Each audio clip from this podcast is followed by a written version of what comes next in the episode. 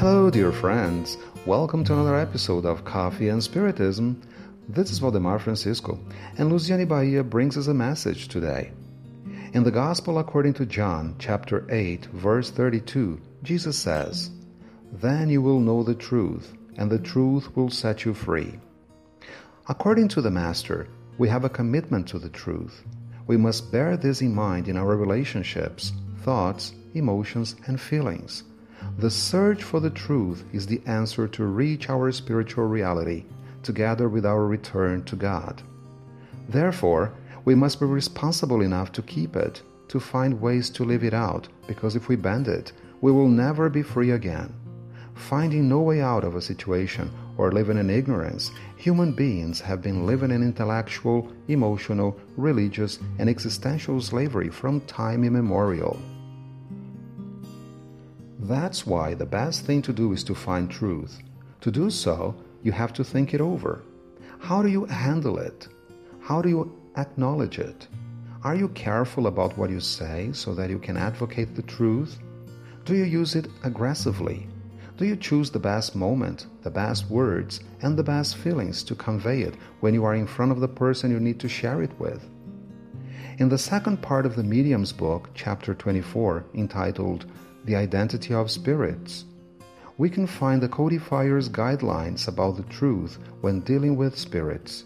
In 26 items, Allan Kardec presents a guide to identifying the spirit who communicates with us. We can see it's a roadmap for life because although the codifier presents a guide to communicating with the spirit world, the guidelines can be applied to our daily life.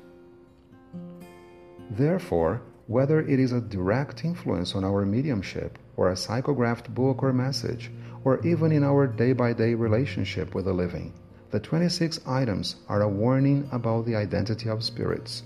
After all, we're all spirits, either embodied or disembodied. Preceding these items, there is a piece of advice of the Spirit St. Louis. Quote, no matter how great the confidence with which the spirits who preside over your labors inspire you, there is a recommendation we repeat as much as possible, and which you should always bear in mind when you carry out your studies. To weigh and mature, that is, submit to the censorship of the severest reason all the communications you receive. As long as anything seems suspicious, doubtful, or obscure to you, always ask the explanations necessary to satisfy you. Unquote. We have to be committed to and responsible for the truth. That's a call for us to be alert the masters and governors of our own lives. We shouldn't let things happen unconsciously. We must be conscious of whatever happens in our lives. What the benefactor says is very common nowadays.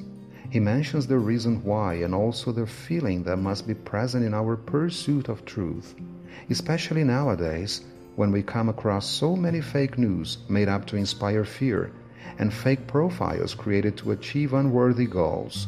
It all leads to the absence of freedom, as Jesus pointed out. Therefore, Kardec brings us the 26 items in chapter 24 of the Medium's book so that we can be conscious of our spiritual journey. The first one is there is only one way to discern the superiority or inferiority of spirits common sense. The codifier was called The Embodiment of Common Sense by Camille Flammarion because he was cautious, prudent, and discreet, essential characteristics to identify the development of spirits. According to Kardec, you can identify superior spirits by their language and actions, for they show the feelings they inspire and the advice they give. Isn't it the same with us here on earth? If people utter bad words and do nothing but slander and gossip, isn't it clear what they inspire? Words and actions translate feelings and thoughts. Whatever advice a certain spirit gives defines the kind of spirit it is. The, the third one reiterates this warning. As we know that good spirits can say and do only good, nothing bad can come from a good spirit. That's exactly what Jesus teaches us in the Gospel according to Matthew, chapter 7, verses 16 to 20. Quote, by their fruit you will recognize them.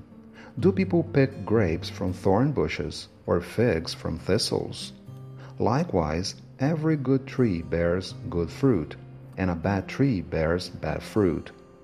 A good tree can't bear bad fruit, and a bad tree can't bear good fruit.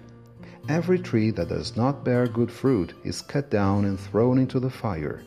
Thus, by their fruit you will recognize them. Unquote. Therefore, if the advice and actions are not good, they are not coming from good thoughts and feelings, and we must be careful not to be misled. Luciane's next podcasts will be about the remaining principles in the medium's book. Peace and love to you all, my friends, and until the next episode of Coffee and Spiritism,